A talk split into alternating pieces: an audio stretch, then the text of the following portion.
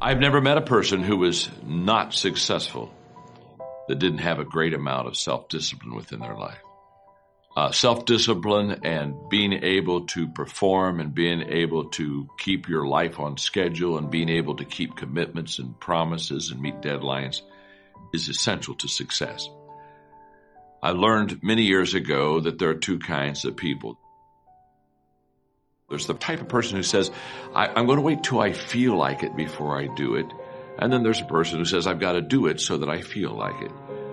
One will never get anything done because they're still waiting to feel the moment to move. And the other person says, No, I need to move, and then I will begin to feel the moment. Self discipline is essential in your life and in my life if we're going to get things done.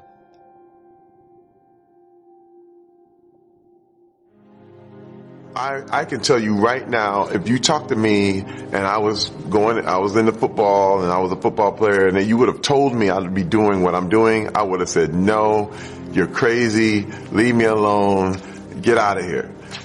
This is why life is, you can't predict what you're supposed to do. And I tell people, never kill yourself. Never. Because you don't know what your future is. You just don't. And that's the thing. It's like, for me, I never would have thought I would be doing this, but I decided to try things. I just decided that I didn't have to do what everyone else said I needed to do. It's like, you know, when you're a football player, everyone tells you this would be the best route to do after you're done. Well, I decided to go another way. And, and people thought I would fail. I remember when I moved to LA and everyone said, what are you doing? You know, you're an old football player. That's not, no, they don't care.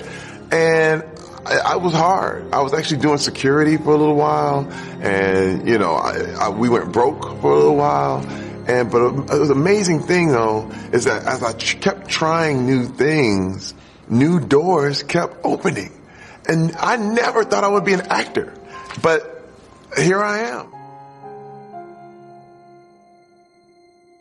Most people's dreams have been flushed down the toilet like a decade ago. It didn't happen. They watch television and they sleep and then they drink on the weekend, okay? And that's most people's life. Now, at a certain point, what you have to do is you have to look at your life and you have to say, do I accept this or do I not accept it? Okay, you have to look at that. And you have to make a decision. So look at your life. Now ask yourself, what direction is my life going in? Like, if I look at what I'm doing right now, what direction is this going to lead me in? How do you do it? One, obsess about what you want, right? Focus on it continuously.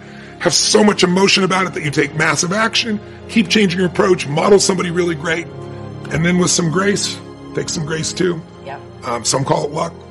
Some call it God. Because I think when we look at the people who, you know, achieve greatness, they weren't just kind of half-assing it. You know, they were really into mastery of service. You know, they wanted to create the best business and they obsessed about it. They wanted to create raving fans because they obsessed about the service aspect of it. They were out to make a great difference in the world and do it with excellence. In life, it's a very simple principle, but all success comes from completing tasks. It's not from working at tasks, it's from completing tasks. It is only when you complete tasks that you are successful.